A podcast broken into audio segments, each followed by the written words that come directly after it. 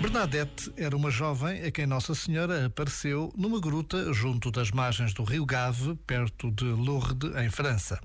Por esta razão, e desde então, acorrem milhões de fiéis a este local, tornando o Santuário de Lourdes um dos mais conhecidos por todo o mundo.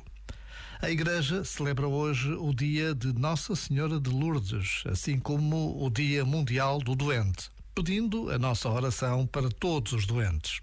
Recordemos, nesta breve pausa de oração, alguém que esteja doente e que precise de uma palavra, de um gesto, de uma oração.